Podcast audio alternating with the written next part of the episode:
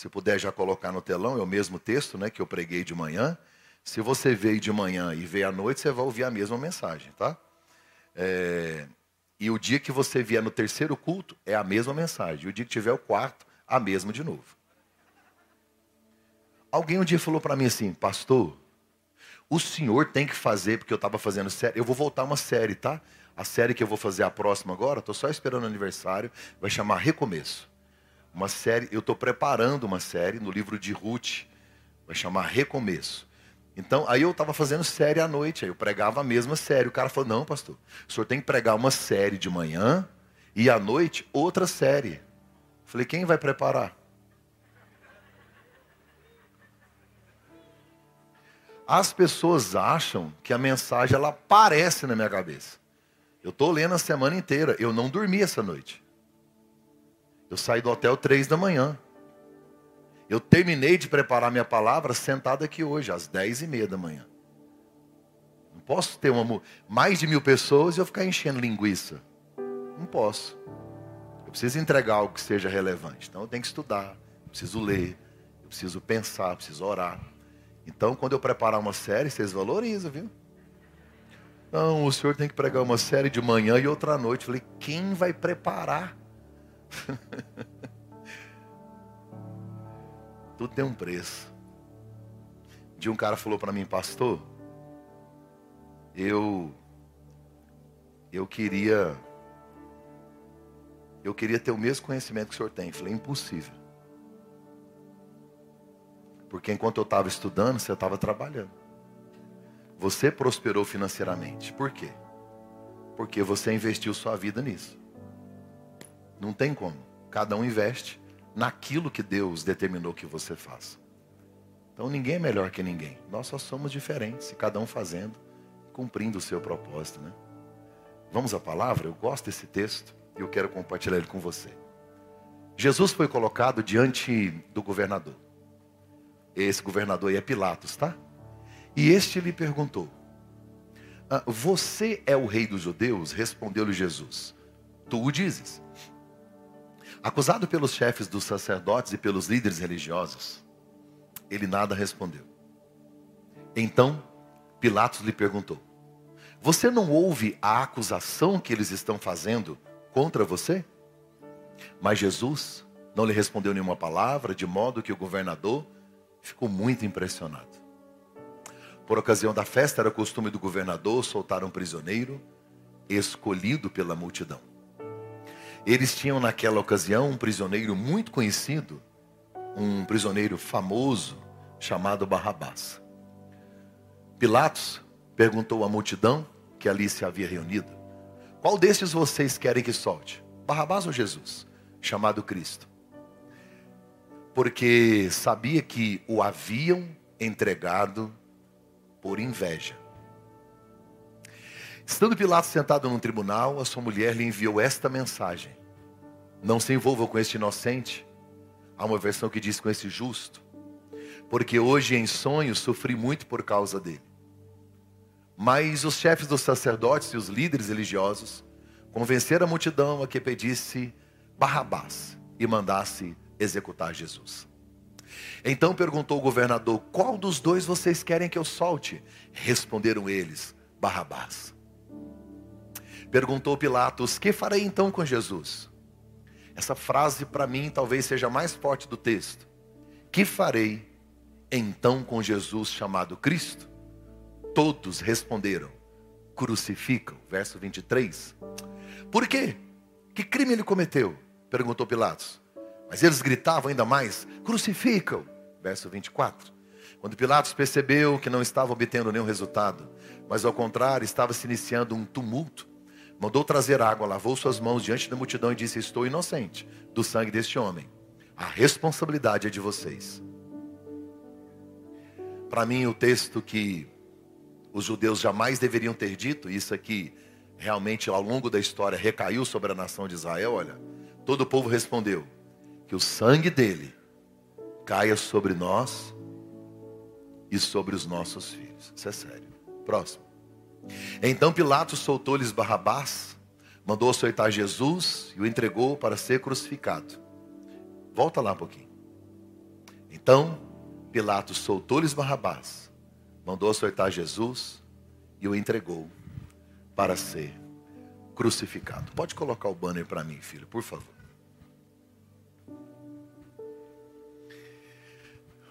Você se arrepende de alguma decisão que você tomou na sua vida? Não olhe para sua esposa. Disfarça. Vacila não, é. Você só pensa e disfarça. Olhou rápido demais. É para ver se ela arrependeu. Nós não ouvimos o conselho de Paulo, né? Paulo disse: Bom é para o homem que não case. Agora casou, irmão. Se lascou. Agora tem que. Mas se eu perguntar, particularmente, se eu conversar com você pessoalmente, não publicamente, talvez você não vai falar. Mas talvez você me diga ou relembre aí alguma coisa que você fez, uma decisão que você tomou e que você se arrepende amargamente de ter feito isso. Todos nós, todos nós. Há uma estatística de que um ser humano adulto, ele toma em média de 60 a 100 decisões por dia. Como assim, pastor? Quando você acordou hoje, você decidiu se primeiro você ia tomar café e tomar banho, ou se você ia primeiro tomar banho e depois tomar café. Ou se você não fez nenhum dos dois. Você decidiu a roupa que você ia colocar agora à noite. A sua mulher te perguntou, colocando três roupas na cama e dizendo para você: qual das três? O amado ficou sem saber o que falar, porque ela já sabe o que vai usar. Ela só quer humilhar a gente, é normal. Ela já sabe. Eu aprendi uma técnica. Quando ela coloca duas porque três aí também já é homicídio. Aí não sei, é só duas. Sabe o que eu digo? Você deixa essas duas roupas maravilhosas. Qual das duas você gostou mais agora?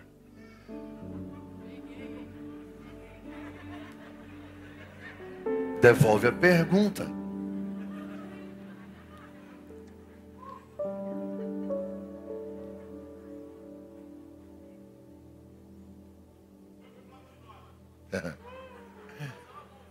Vai fazer uma música? Mas existem, por exemplo, algumas decisões que elas podem mudar o seu dia. Se você decidiu levantar bem cedo,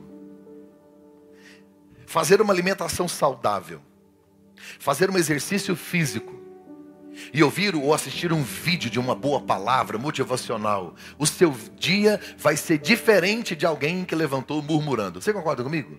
É uma questão de decisão. Então existem decisões que mudam o seu dia. Concorda que existem decisões que mudam sua semana, que mudam o seu mês. Outras mudam o ano. O lugar onde você vai estudar, a escola que você matriculou, tem decisão que muda o ano inteiro. Existem decisões que mudam sua vida. Em 2018, janeiro, eu e minha família mudamos para Londres. Minha vida nunca mais foi a mesma.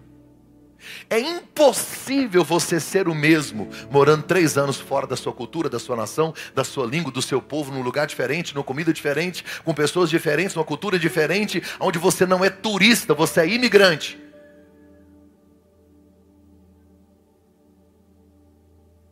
Mudou a vida mudou a mentalidade. Mas existem decisões que não mudam só o dia, o mês, o ano, a vida. Nós, como cristãos, podemos tomar algumas decisões que podem repercutir na eternidade. E por isso é sério. Nós estamos tomados de uma capacidade para decidirmos na nossa vida, todos os dias, coisas que podem mudar a nossa história para sempre. E grave o que eu vou te falar. Não, pastor, eu decidi. Não, não, eu não vou decidir. Eu, eu vou deixar. Não, não tem como. A indecisão é a decisão de não decidir. A indecisão é a decisão de não decidir. Se você for hoje no restaurante, todo mundo sentar para comer uma pizza lá na pizzaria e você ficar calado, eu não vou escolher, eu vou ficar calado. Alguém vai escolher por você. Se você não se posiciona, se você não escolhe, você se torna coadjuvante da sua história. Isso é perigoso. Porque alguém vai escolher por você. Alguém vai determinar por você. E quem é casado sabe do que eu estou falando. É quase isso. Mas vamos mais do que isso. O texto que eu li fala de um personagem, Pilatos. Esse cara é governador da Judéia. Israel era um país que até hoje não é muito grande, mas era dividido em duas regionais, em duas comarcas. Israel era dividido entre Galiléia e Judéia. Galiléia onde Jesus morava. Galiléia é no lago de, da Galiléia, ou no lago de Genezaré. Galiléia é onde Jesus mora, Cafarnaum. Galiléia é Tiberíades. Galiléia é Tábega, é Curse. Galiléia é Genezaré. Galiléia é o Monte das Bem-aventuranças. Galiléia é lugar da multiplicação dos pães. Galiléia, Jesus morava na Galiléia. Mas lá na Judéia, onde Jesus nasceu, na Judéia tem Belém, tem Jerusalém, tem Jericó, tem Nazaré, Judéia. Como o rei de Israel não mandava nada, quem mandava era o Império Romano. Tibério César manda para a Judéia um cara por nome Pilatos, e ele está lá responsável em governar e trazer a paz àquele lugar. E de repente, Pilatos, que tem algumas responsabilidades, ele está agora assentado para governar, para resolver as questões, é Páscoa, a cidade está cheia, ele está lá tranquilo. De repente, aparece na frente dele Jesus. Eu falei, irmão, não estou achando culpa nele. Faz o seguinte, já que ele mora na Galileia e é galileu, acabei de descobrir eu sou governador da Judéia. Acabei de descobrir que Herodes, governador lá da Galileia, veio para a festa. Manda Jesus lá. Aí Jesus vai em Herodes. Herodes fala para ele: faz o milagre. Jesus fica calado. Ele devolve para Pilatos. Pilatos empurra para o povo: o que, é que vocês vão fazer? O povo diz: não, é você que tem que resolver. Ele manda açoitar Jesus. O povo nem está aí se açoitou, se não, se machucou ou não. Pilatos está de frente de Jesus e Jesus vai e volta. Ele empurra, ele volta. Ele delega, ele volta. Porque ao se encontrar com o Cristo, ao estar diante dele, ao ser impactado pela presença dele, conhecer ele, olhar nos olhos dele, ter recebido ele, não dá para estar neutro, não há neutralidade para quem encontrou com ele, não há acabou, sua vida acabou. No bom sentido. É impossível você ficar neutro diante desta relação, desse olhar este é o maior julgamento da história. Imagina comigo que o rei da Judéia vai julgar o rei dos reis. Imagina comigo que um homem mortal, um homem que o texto diz que estava impactado, ele está assustado, ele está atemorizado. Por quê? Porque Deus está na frente dele e ele tem que condenar Deus e não sabe como, que jeito, o que eu faço com ele? Aí manda ele para lá, ele volta, manda ele para cá, ele volta, manda ele para lá, ele volta. E Jesus não fala nada, ele só fica na frente de Pilatos olhando para ele.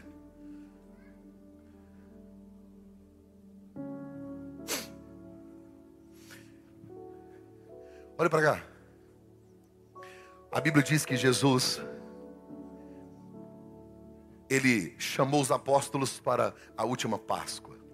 Fala bem baixinho comigo, Páscoa. A Páscoa era a comemoração da saída do povo do Egito. Lembra quando Moisés tirou o povo? A Bíblia Sagrada vai me dizer que Deus mandou matar um cordeiro, comer com ervas amargas, passar sangue no umbral da porta, porque quando o anjo da morte chegasse, ele ia passar por cima, diga passar. Isso é Páscoa. A palavra Páscoa, literalmente, pode olhar, qualquer dicionário, é passagem. Não é um coelho pequeno que bota um ovo desse tamanho. Mas se você acredita, fica à vontade.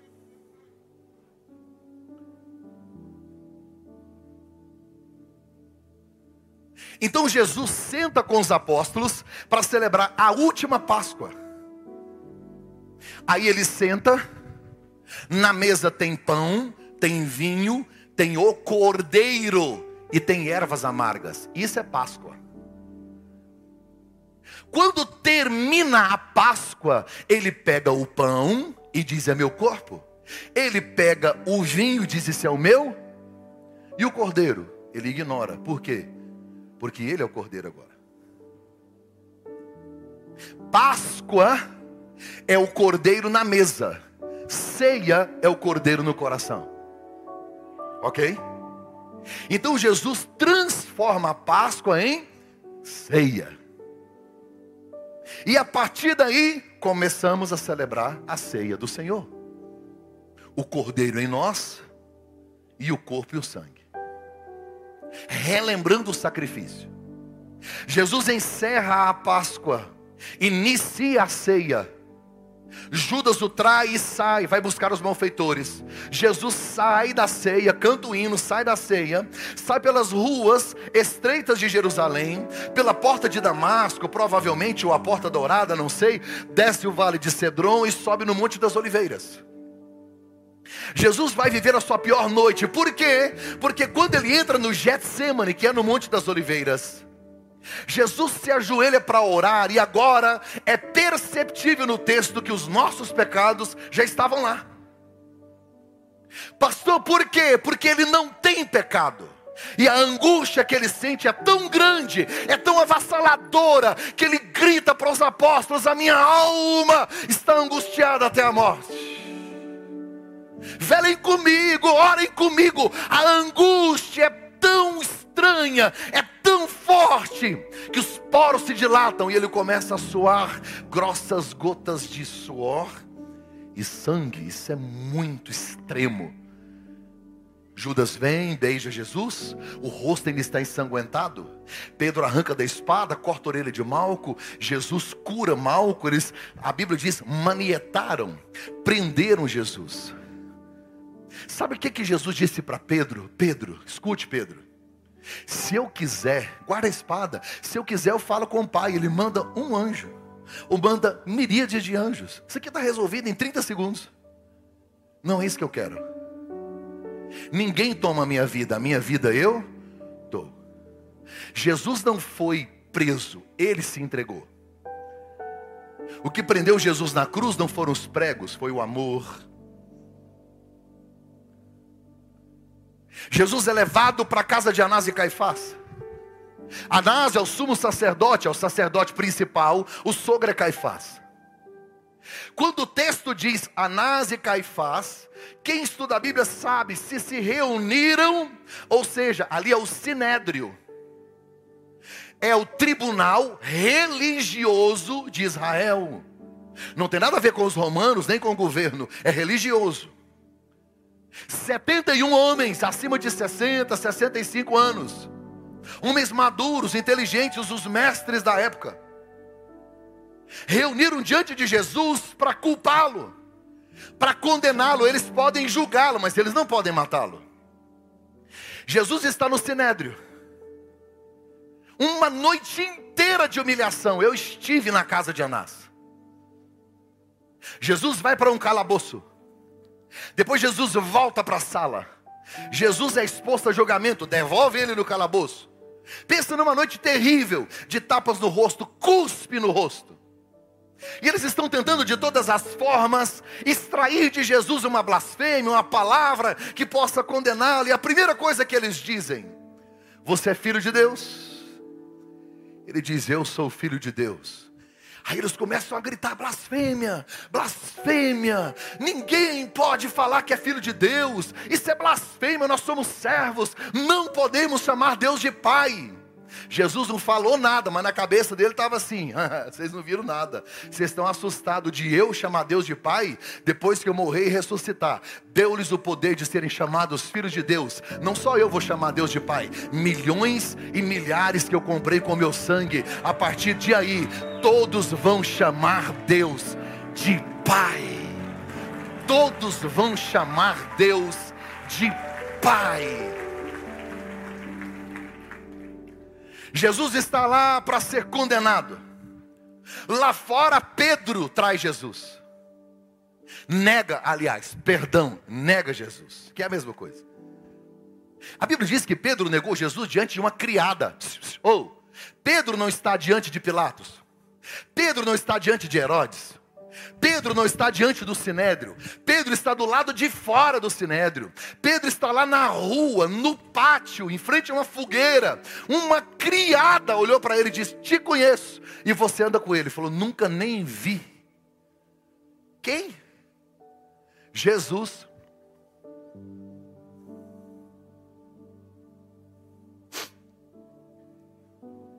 Ele Ele negou Jesus diante de alguém insignificante. Quantas pessoas que por causa de uma oportunidade tão pequena, ridícula, viram as costas para o Cristo, o ignoram, ignoram o relacionamento, faz de conta que nunca ouviu, nunca andou com ele. O apóstolo Paulo disse: Eu não me envergonho do Evangelho, porque é poder de Deus para a salvação. Se você tem vergonha do Jesus que você serve, você precisa rever seu cristianismo. Eu estudei aqui na Universo, Universidade Salgado de Oliveira. Dia eu descobri que o cara era crente. Três anos estudando com ele. Falei, você é crente? Ele. Sou. Ele abriu uma bolsa e tirou uma Bíblia desse tamanho. Falei, ah, você tinha que ter me avisado que você é o 007 de Jeová. Agente secreto. Sabia.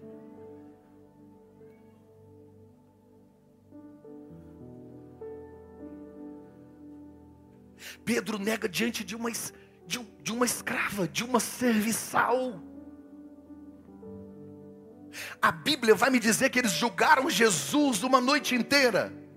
E ao estudar as sagradas escrituras, eu percebo que eles quebraram e eles eles quebraram vários preceitos da lei do próprio judeu.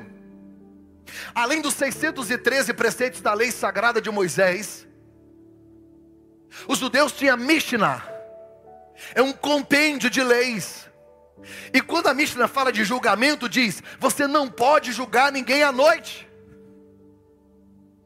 Quebraram um princípio deles. Segundo, você não pode julgar ninguém de portas fechadas. A comunidade tem que ter acesso ao sinédrio. Estava tudo trancado. E outra, você não pode julgar ninguém no dia da Páscoa. Eles quebram as próprias leis porque sabe o que é religiosidade? É quando a lei funciona para os outros e não para você. É quando o crivo é para o outro e não para você. É quando você usa em, su, em seu benefício. É quando as regras são mais importantes que os princípios. Quando as leis são mais relevantes do que os valores do reino quando é muito mais importante eu manter a minha posição, a minha religião, o meu status, do que fazer justiça de verdade àquele que está sendo julgado. Passou a noite inteira, sem dormir, com fome, com sede, bateram nele, tapa na cara, cuspe, humilhação. Eu estou falando de um tribunal religioso. Hoje a religião não cospe em você, a religião não bate na sua cara. A religião talvez não mata você, mas muitos da religião hoje, infelizmente, usam da exclusão social. Sai da sua igreja para você ver. Sai do meu grupo. Sai da minha patota. Sai de perto para você ver o que eu faço com você. Hipócritas, religiosos, fariseus, Deus vai cobrar de mim e vai cobrar de você a morte de muitos profetas. Gente que tem sido decapitada ministerialmente, emocionalmente, em todos os sentidos, porque decidiu não viver mais debaixo do jugo da religião. Eu fui claro? Pessoal da mídia, não corte, é para pôr no YouTube. Sabe o que eles fizeram? Usaram falsas testemunhas. Usaram falsas testemunhas.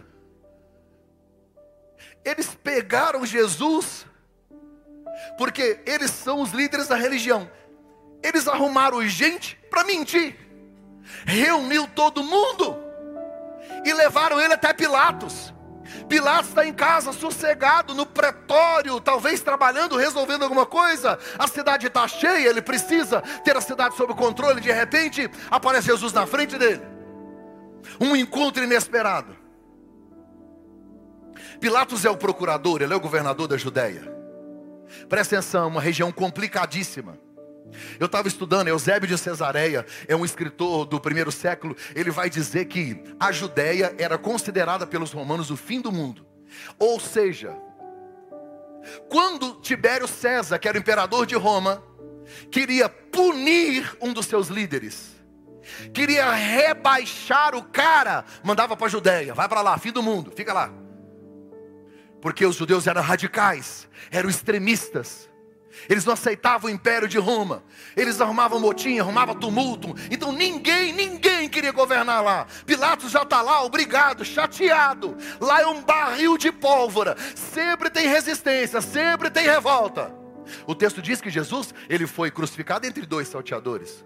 Barrabás também era um cara que gerava tumulto. Então tinha muita gente que arrumava confusão. E agora diante de Pilatos chega mais um. É a primeira vez que, que Pilatos vai ter esse contato. E Pilatos ele é obrigado a manter a ordem, a fiscalizar e cobrar imposto. Ele é representante do Império Romano. Ele representa Tibério César, é ele que tem que julgar. Aí os judeus, 71 homens, pegam lá as testemunhas falsas, leva Jesus, coloca na frente de Pilatos e diz: a primeira acusação dele, ele é malfeitor. Malfeitor, feitor de mal, o cara faz mal. Acha para mim na Bíblia Jesus fazendo mal. Não, e tinha uma galera dizendo: ele é malfeitor. Como? Por isso que Pilatos disse: gente, eu não consigo ver o que vocês estão falando. Cadê? Me dá uma prova, mostra para mim. Eles disseram: não é só malfeitor, esse Jesus aí, Pilatos, ele é insubordinado, ele não paga imposto. Um dia os cobradores de impostos chegaram na porta de uma casa, Jesus está lá dentro. Eles chamaram Pedro e falaram assim: Jesus paga imposto? Eu, Mark Anderson. Fala, peraí pouquinho. Ia lá dentro e falava assim: oh, tem uma parada aí, é o seguinte. Ó, os caras querem saber, tá, tá, tá. Não, mas é Pedro. Jesus paga imposto? Ele falou: paga, paga, tá tudo certo. Ele nem sabe. Aí os caras falaram: cadê? Eu falei, é, aí eu não sei. Vou ali. Aí Pedro vira as costas. Quando Pedro entra na casa, Jesus se antecipa. Estão te cobrando imposto aí? Jesus é incrível. Uai, tem um negócio do imposto aí. Falou, ó, eu sou descendente de Davi. Davi, depois que lutou com Golias, ele está livre. Ele é descendência, não tem que pagar imposto. Mas, para ninguém encher a paciência, para ninguém perturbar, faz o seguinte: vamos pagar? Vai lá no lago joga um anzol e pega um peixe. O que sai da boca dele, paga o meu e paga o seu. Pronto. Jesus pagou imposto ou não? Era malfeitor? Primeira acusação é malfeitor. Segundo, insubordinado, não paga o povo. Terceiro, Pilatos, ele é agitador do povo. Ele causa tumulto, pelo amor de Deus. Tinha 20 mil, tinha 5 mil homens, fora mulheres e crianças, 20 mil pessoas. Jesus, antes de multiplicar o pães, ele falou assim: assentai-vos. De 50 em 50, de 100 em 100. Ó, quando vocês ficarem quietinhos, tem pão multiplicado. Tinha tumulto? De onde eles arrumaram o tumulto? Ele fala blasfêmias, ele diz que é filho de Deus. Pilatos disse: daí. Mas tem uma coisa, Pilatos. E essa eu sei que vai mexer com você, porque eles viram que nada, nada, nada resolvia. Eles disseram: Ele está fazendo sedição do Império Romano. Ele se declara rei. Aí Pilatos assustou, falou: Peraí, se essa galera todinha segue ele, se ele fala que é rei, vai dar problema para mim lá em Roma. Jesus, você é rei? Ele disse: É você que está falando. Não, é, me explica esse negócio. Ele disse: Sou rei, mas o meu reino não é daqui. E era tão difícil de entender isso. O rei dos reis está diante do reizinho da Judéia. E ele está tão preocupado com o tronozinho, no banquinho, no pretório do julgamento da Judéia, no mundinho dele, ele não tem noção de que rei ele está julgando. Ser rei, falou, sou, mas meu reino não é daqui não, irmão. Tem interesse nenhum desses reinozinhos de vocês aí. O meu reino não é daqui. A acusação de Jesus estava na cruz. Aliás, de todo malfeitor, a acusação ia lá em cima. Qual foi a acusação de Jesus? Estava escrito na cruz: Rei dos judeus. Só tem um rei, é Tibério César. Você não se pode declarar rei. E essa foi a acusação de Jesus. Foi que eles pegaram Pilatos. Concluindo, Pilatos olha para Jesus, olha para os judeus, e aí o texto diz que ele estava impressionado com Jesus. Ele chegou à seguinte conclusão: eles querem matá-lo por inveja. Você já foi perseguido? Pastor, estão me perseguindo. Se estão te perseguindo, significa que você está na frente. Que bom. Ninguém nunca falou mal de você. Significa que você é irrelevante. Se o seu propósito de vida, se o seu projeto não desperta inveja nem perseguição, é insignificante. Porque grandes sonhos despertam grandes inimigos. Ei, Davi, quanto maior a sua unção, maior o gigante que se levanta. Se você não está preparado para ser condenado, julgado, se você não está preparado para ser criticado, recolha a sua insignificância. Vai viver uma vida pequena, medíocre, rasteira. Vai viver de maneira pequena, estranha. Vai viver o nada. Porque o dia que você decidir, eu quero, eu vou fazer, eu vou viver o propósito, eu vou fazer o que Deus planejou, vão falar, vão perseguir, vão te procurar, vão te condenar. Só que a última palavra na sua boca é daquele que te deu propósito. Ninguém para aquele que Deus escolheu.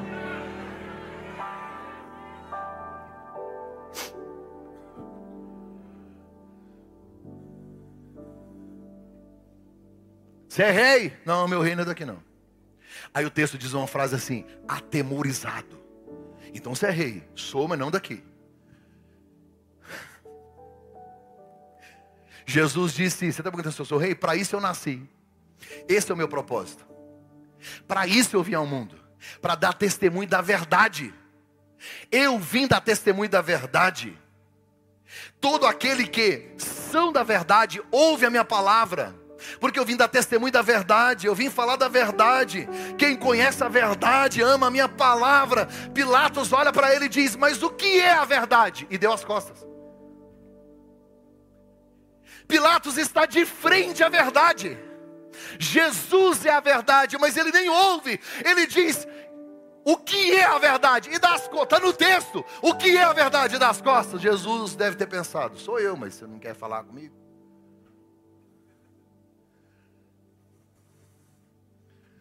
Pilatos sentiu que ele estava diante de alguém que era maior que César.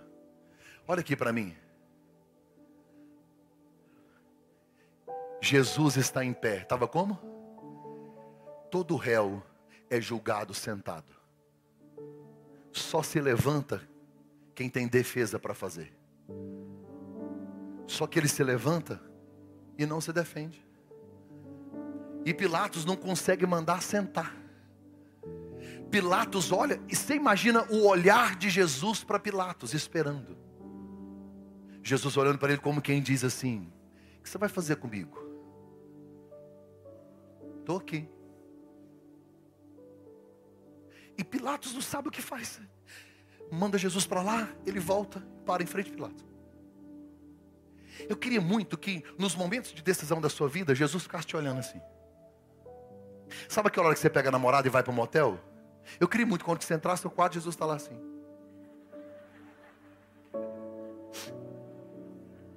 Oi? Sabe aquela hora que você vai mandar um nudes? Porque reputação é o que você posta no Instagram, caráter é o que você fala no WhatsApp.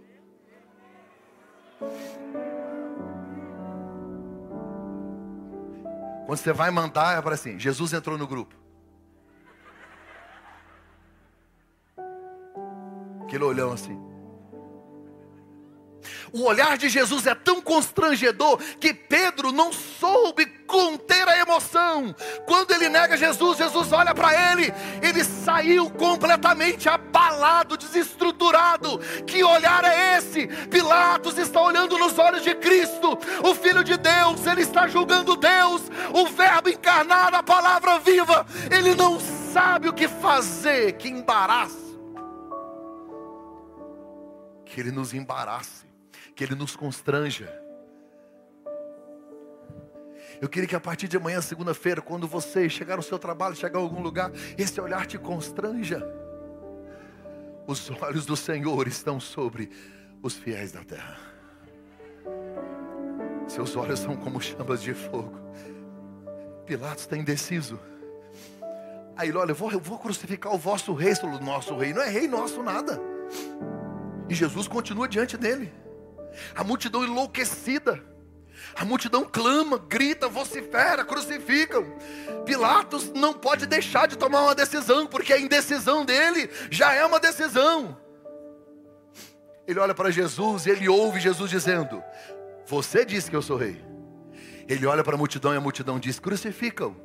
Aí Jesus fala com ele, a multidão fala com ele, Jesus fala com ele, a multidão fala com ele, Jesus olha para ele, a multidão grita. Ele não é contra Jesus. Ele não é contra a palavra de Cristo. Ele chama Jesus de rei. Ele dá testemunho. Esse cara é justo.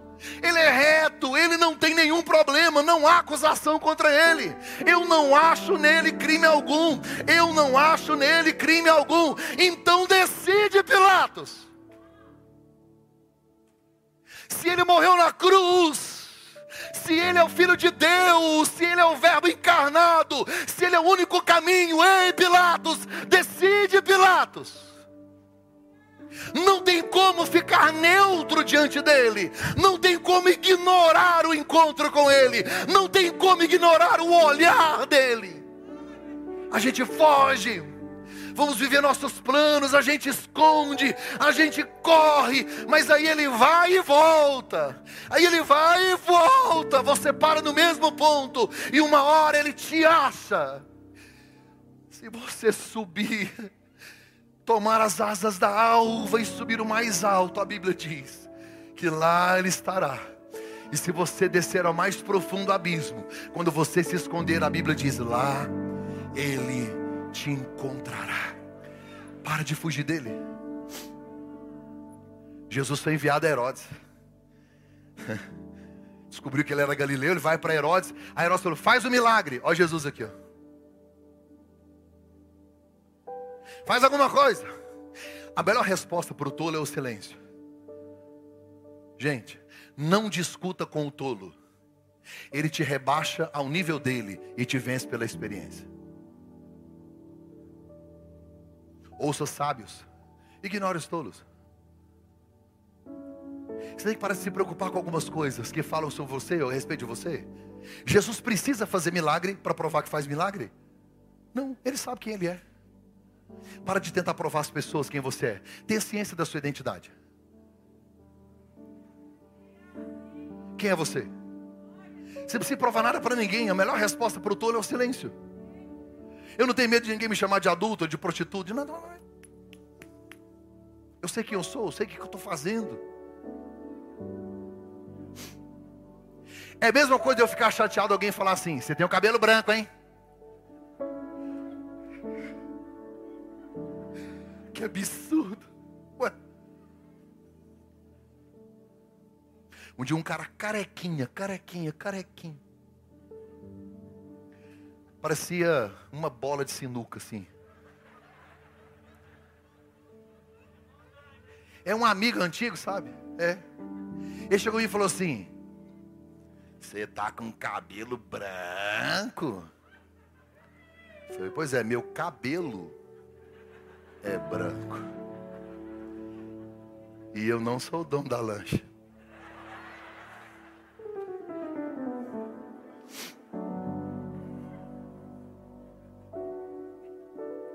Se você é careca, alguém te fala assim, seu careca, o que, você vai falar para ele? Isso aí.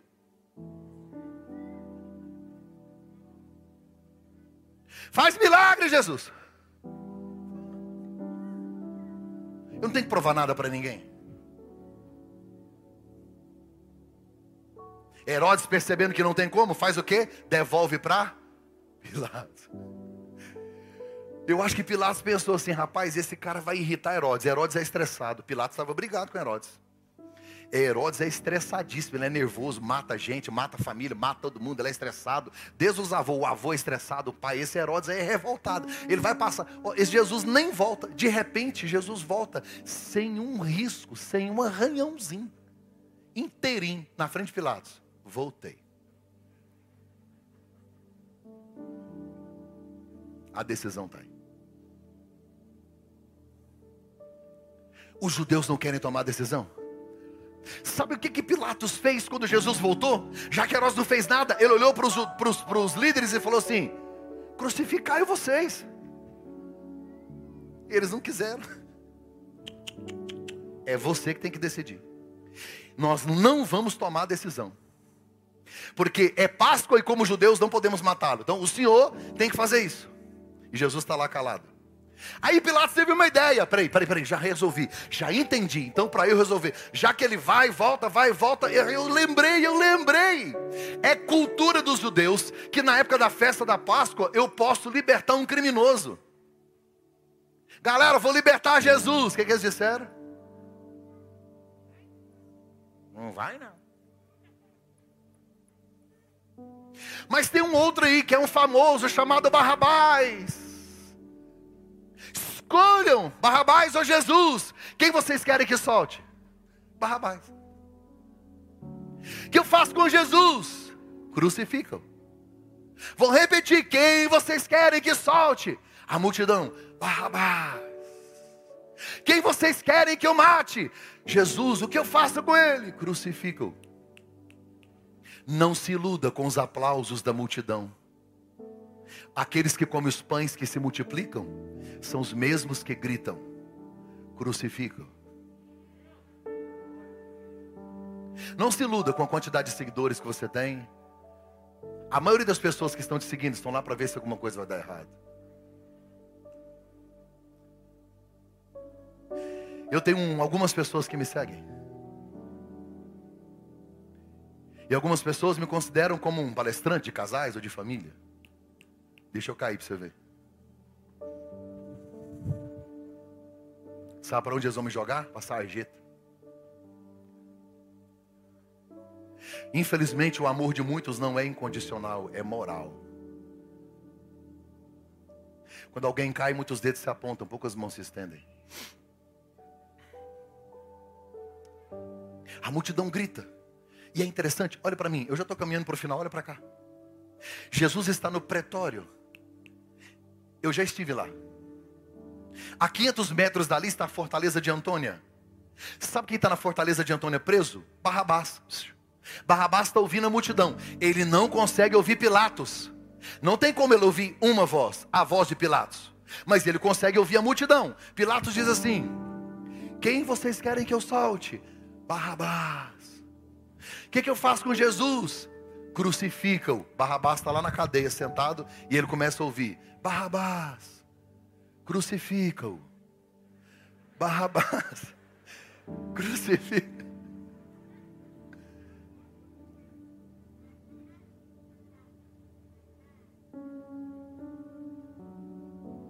Barrabás está apavorado. A mente dele diz para ele: acabou. É o fim, sua morte, decreto de morte. A multidão clama pela sua crucificação.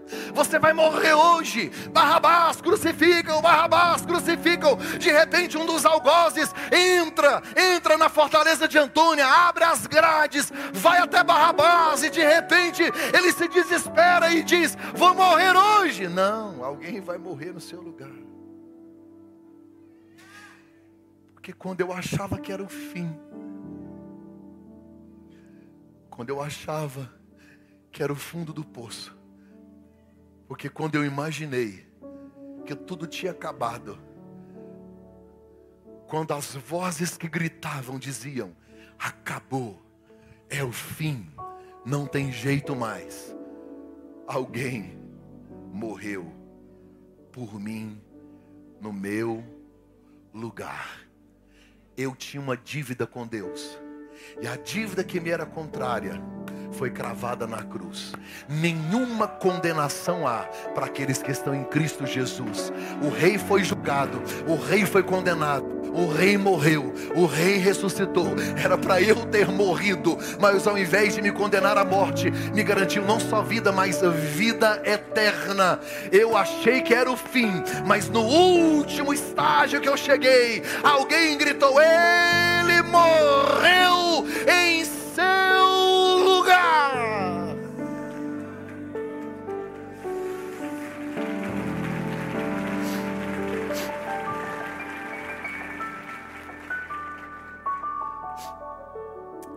Pilatos percebe, eu vou encerrar aqui, olha para mim. Pilatos percebe que não tem jeito. Sabe o que ele faz? Ele vê que Herodes não resolve, ele chama alguns algozes e diz: ah, castiguem ele, por favor. Ô oh, gente, sabe o que, que Pilatos pensou? Se eu trouxer ele aqui deformado, rasgado, apanhado, o povo vai olhar e falar: tadinho, já apanhou, já é o suficiente, já aprendeu a lição, libera ele. Levaram Jesus até a fortaleza de Antônio. Oi, oh, gente. Amarraram ele num tronco e usaram o que era utilizado. Paulo também sofreu com isso. O azorrague. É um cabo com tiras de couro, várias tiras. Na ponta tem ossos. Retiraram aquela túnica que haviam colocado em Jesus e bateram com muita força. Cada vez que arranca, as tiras vêm com pedaços de pele e carne. Bate de novo. Não se ouve murmuração, só gemidos, porque como cordeiro mudo ele foi levado ao matador. Já que ele era condenado como rei, fizeram uma coroa de espinhos. Até hoje esses arbustos ainda existem lá na região. O dia que você for lá, você vai conhecer esses espinhos. Eles têm três centímetros, três e meio. Fizeram uma coroa, eu não sei se fizeram errado ou se não era para ele, não deu, não, não deu certo, não coube na cabeça direito. Então eles pegaram aquela cana que estava na mão de Jesus, que era representando um cetro, arrancaram da mão dele e bateram com força até que aqueles espinhos entrassem no couro de Jesus e o sangue desce, as costas sangram. Aquele Jesus que estava em pé diante de Pilatos, agora volta da fortaleza de Antônia para o pretório, com muita dificuldade para andar, rasgado, sangrando, porque ele foi ferido pelas nossas transgressões e moído pelas nossas iniquidades, e o castigo que traz a paz do mar que estava lá. Foi por essas pisaduras que nós fomos sarados. É, o meu pecado já estava lá, na verdade já estava no Getsemane. Sabe aquela dor do Getsemane? Jesus agora já começa a carregar os nossos pecados. Ele está no meu lugar e agora ele está diante de Pilatos, rasgado, sangrando. Pilatos olha para a multidão e diz: Gente, olha a situação desse homem. Não é suficiente. Crucificam.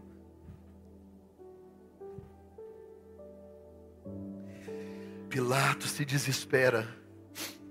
A mulher dele manda um bilhete para ele. Ela não pode entrar. Só homem entra no pretório. Sonhei com esse homem. Sofri a noite inteira. Porque ele é justo.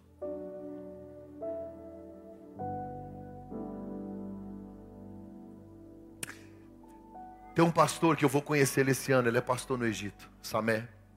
Pastor Samé é médico, ele tem uma igreja lá. Ele pregando o evangelho e ninguém se converte. Jesus disse: Calma que eu resolvo. Um muçulmano chegou até ele e disse: Samé, acordei hoje de manhã. Tinha um homem sentado na cama. Aí eu não sei se eu estava acordado ou dormindo. O homem disse: Eu sou Jesus. E contou a história dele para mim e mandou eu te procurar. Três dias depois, uma mulher procurou e disse: Pastor Samé, eu sonhei com Jesus. E ele me mostrou cenas da cruz. Ele mandou te procurar. Sabe quantas pessoas tem na igreja do pastor Samé? Dez mil. Dez mil muçulmanos numa igreja no lixão do Cairo. 90% deles, Jesus apareceu pessoalmente para eles. Como apareceu para a mulher de Pilatos. Deus vai te dar uma experiência essa semana. Essa semana um anjo vai visitar você. Não é porque eu estou pedindo, eu estou mandando. O Espírito Santo toca na minha alma. Você vai ter uma experiência essa semana de uma visitação diferente. Você vai estar no seu carro e você vai sentir algo que você nunca sentiu. Esta é uma palavra profética para esta casa, para essas pessoas, para esse momento, para você que está aqui agora. Você que está no YouTube, prepare-se, porque essa semana você vai viver uma experiência incrível com Deus, de uma presença surreal, sobrenatural. A mulher de Pilatos não é crente, a mulher de Pilatos não é serva, a mulher de Pilatos não lê Bíblia, a mulher de Pilatos nunca tinha visto Jesus e viver uma experiência com Ele. Você terá sonhos da parte de Deus, você terá experiências com Deus. Deus vai impactar você essa semana, porque tem um avivamento vindo para cá, o Brasil, tem um avivamento para incendiar essa nação. Eu quero ver esse avivamento, eu quero fazer parte dele, eu quero estar lá, eu quero ser cheio dele. Não queremos, como igreja, ficar fora do que Deus vai fazer.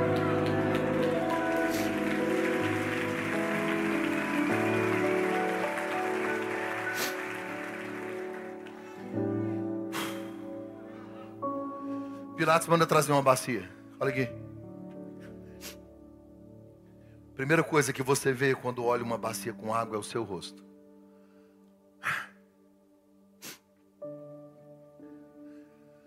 Porque a água é a palavra. E ela me confronta. Ela mostra meus defeitos, ela mostra meu semblante, ela mostra o estado da minha alma.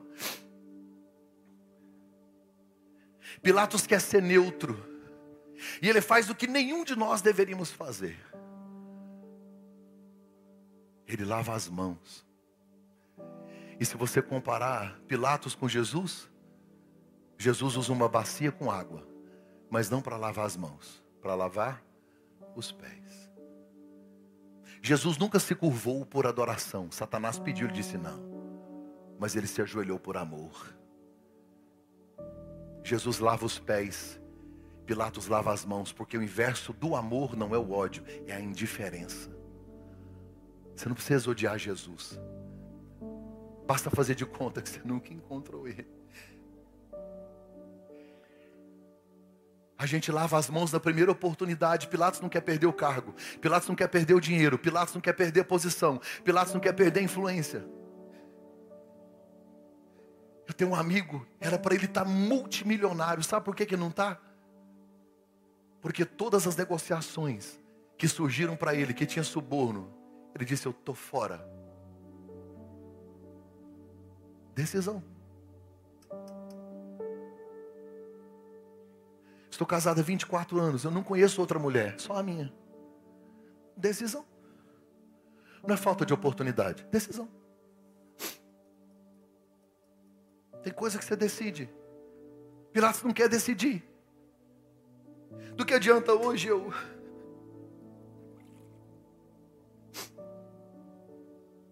Estou livre desse sangue. Tá não, Pilatos. Tá não. Pilatos vive para servir o poder. Jesus o poder para servir. Pilatos vive em função do poder. Jesus tem poder e usa ele para servir. Ele nunca lavou as mãos. Ele lava os pés. Até mesmo dos seus traidores. Estou livre. Tá não, Pilatos. Tá não. Tá não. Pilatos disse em Mateus 27: Esse caso aí é com vocês. Jesus não é o caso dos outros, é o meu sentença de morte, levem ele. Dia que você for em Jerusalém, você vai ver lá saindo do pretório. Só tem uma via que você passa por ela até a porta de Damasco e vai o Calvário, chama Via Dolorosa. Eu andei lá e fiquei pensando, o Criador do universo Poderia ter feito como na época de Noé, matado todo mundo, dilúvio, acaba com tudo, vamos recomeçar. Não. Todos pecaram e destituídos estão. Mas tem um presente, tem um dom gratuito de Deus. Ele decidiu. Não foste vós que me escolhestes. Eu escolhi você. Eu decidi amar você. Ei, Pilatos. Não lave as mãos. Não ignore seu chamado. Não ignore o Cristo que você encontrou. Não ignore. Judas traiu. Pedro negou. Pilatos rejeitou. Qual a sua decisão? Coloque-se em pé, por favor. Meu tempo esgotou.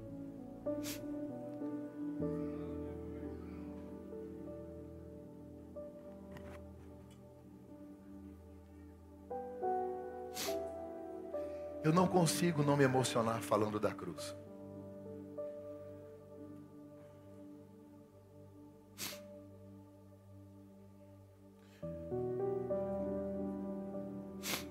Não consigo me emocionar, não me emocionar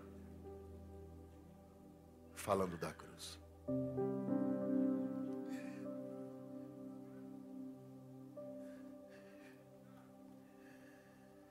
Olha para mim. Decisão. Olha aqui. Eu vou encerrar aqui, olha aqui.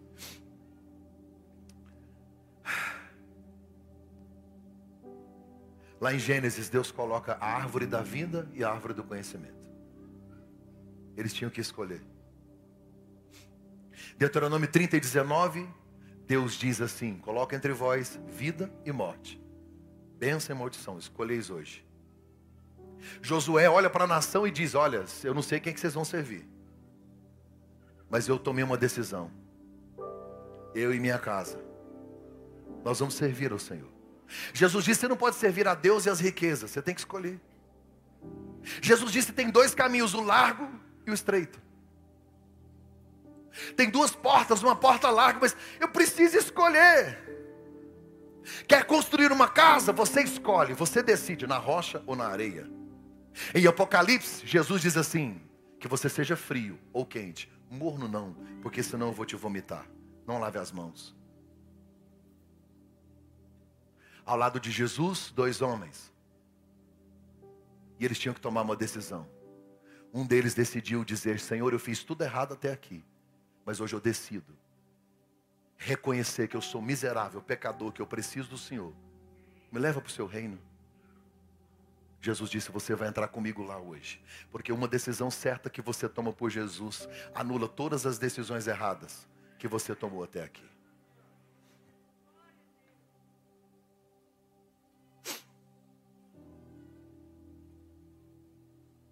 Um rabino sonhou que ele estava andando em cima de um muro.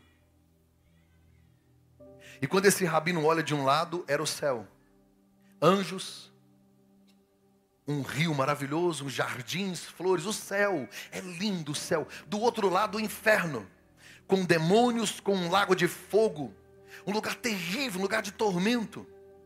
Ele andando em cima do muro e ele olha para o céu e os anjos começam a gritar: salva a sua vida, desce, vem para cá, vem para nós, vem para o céu, desce, desce, desce, vem, salva a sua vida, sai daí. E ele andando no muro, ele olha para o inferno, ninguém chama, ninguém fala nada.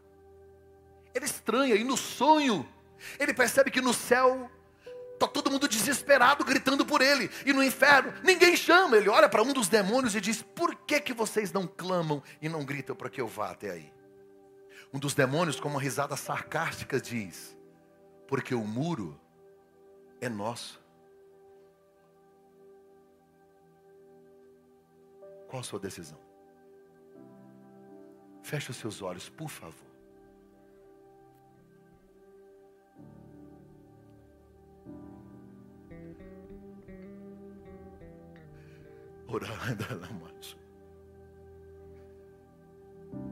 Reflitam por um instante. Como é que está a sua relação com Jesus? Como está a sua relação com a cruz? Talvez essa semana você lavou a mão em alguma circunstância, ignorou, negou, rejeitou. Aquele que confessa e deixa alcança misericórdia. Temos um justo advogado um advogado maravilhoso. O sangue de Jesus Cristo, Filho de Deus, nos perdoa de todo o pecado. Examine-se, pois, o homem a si mesmo. Examine-se, pois, o homem a si mesmo. De olhos fechados. Começa a falar com o Papai do Céu.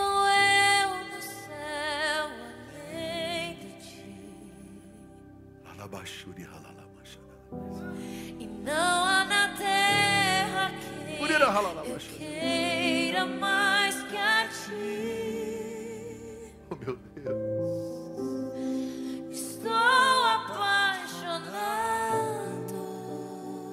Nós só queremos o Senhor.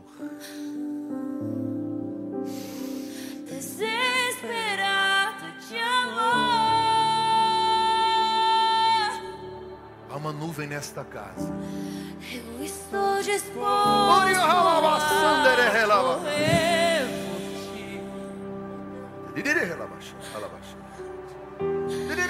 Construirei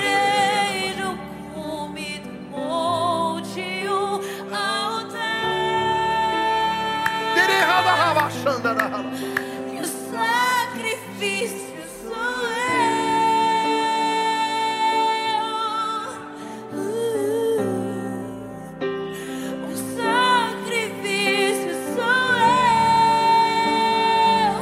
Aproveite essa presença e adore. Adore. Por um instante, adore, adore. Faça essa oração, adore.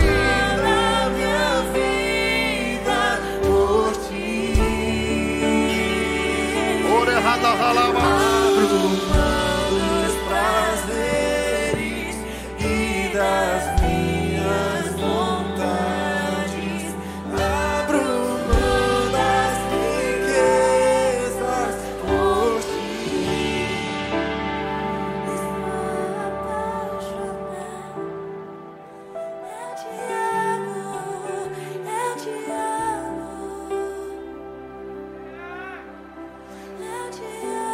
Sentindo o que eu estou sentindo?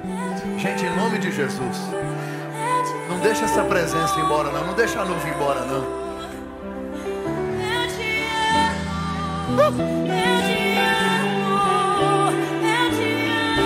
Qual foi a última vez que você falou em línguas estranhas?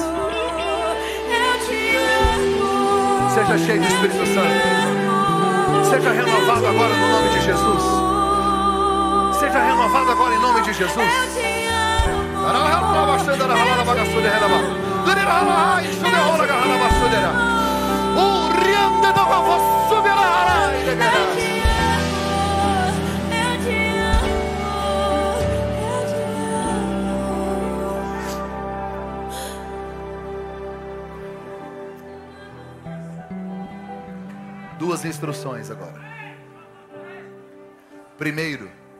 você que tomou a ceia pela manhã, por favor, você já tomou de manhã, não tome agora à noite, senão o cálice não vai dar, tá bom?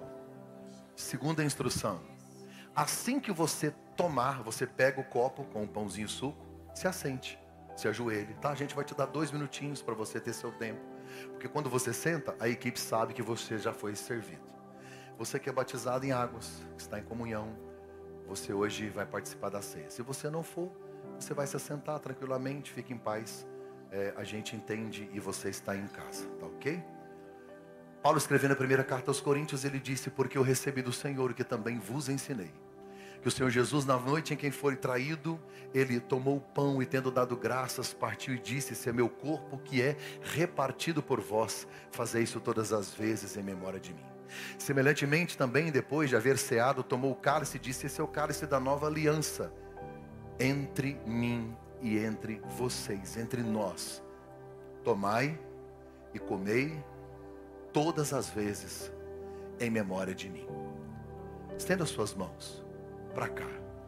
Pai, como igreja, nós apresentamos esses itens: o suco e o pão, que agora representam o corpo e o sangue de Cristo vertido na cruz. Esse memorial, que é uma ordenança do Senhor para nós, nós como igreja cumprimos hoje. Que sirva de fortalecimento espiritual. Que sirva, ó Deus, de renovo para a vida dos teus filhos e de uma recordação maravilhosa do quanto o Senhor fez e já realizou por nós.